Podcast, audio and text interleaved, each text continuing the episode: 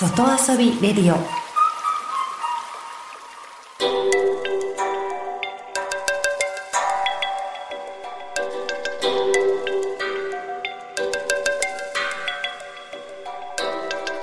サウナをこよなく愛する私豊沢ひとみが素晴らしきサウナの世界をご紹介するコーナーラブサウナ。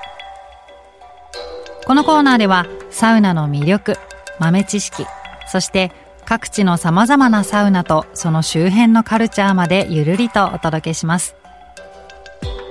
今日ご紹介するのは先日行われたイベント別海アイスマラソンです。これは別海町で開催されている陸の上を走らないマラソン大会です。冬の間野付湾の内側が凍っているんですね。そのことを生かして全コース海の上を走るというマラソン大会なんですがそんなアイスマラソンの翌日にマラソン参加者の皆さんへ向けてのサウナ体験会が開かれました。場所は別海町のお大東ふれあいキャンプ場というキャンプ場の中です。用意されたサウナはテントサウナが2つそしてサウナトレーラーが1つです。このトレーラーはもともとキャンプ場に常設されているものです。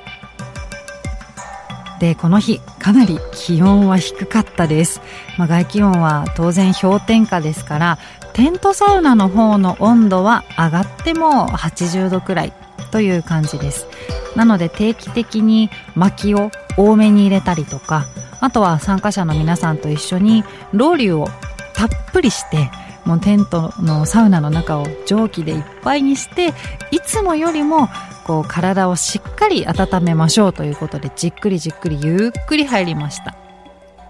で体を足の指先までしっかりと温めたらそうです。目の前に見えています。凍った海にダイブするんです。私も全国そうですね150箇所以上のサウナ、えー、津々浦々巡ってきましたけれども凍った海を水風呂にしたのは今回が初めてでした。あのていうか凍っている海を間近で見て実際に触るっていうことはあまりないと思うんですけどシャリシャリするんですね、うん、まあ海水だからなるほどっていう感じでした。で、えー、まあ測ってはいないんですけれども海水の温度。まあ間違いなく10度以下かなという感じの冷たさではありました。ひえーっていう感じですよね。あのまあ冷たいというか痛いという感じです。一瞬ザブーンと使って皆さんこう慌ててこう出ていくっていう感じだったんですけどまあ、私せっかくなのでちょっと頭の後ろ側までね後頭部も冷やして、えー、凍った海を味わいました。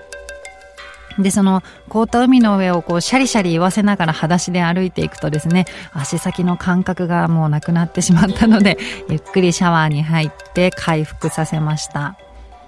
で、サウナの後はサウナドリンクで別海町の牛乳いただいたんです。もう本当に美味しかった。もともと美味しいじゃないですか。だけれども、サウナの後なんでね、より一層美味しく感じられました。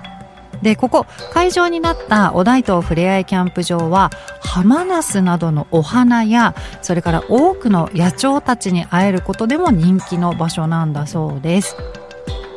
私がサウナの前日に下見に来た時にはたくさんの白鳥たちが集まっていたりそれから少し離れたところに大足も来ていました。ねなかなか見られないですよね。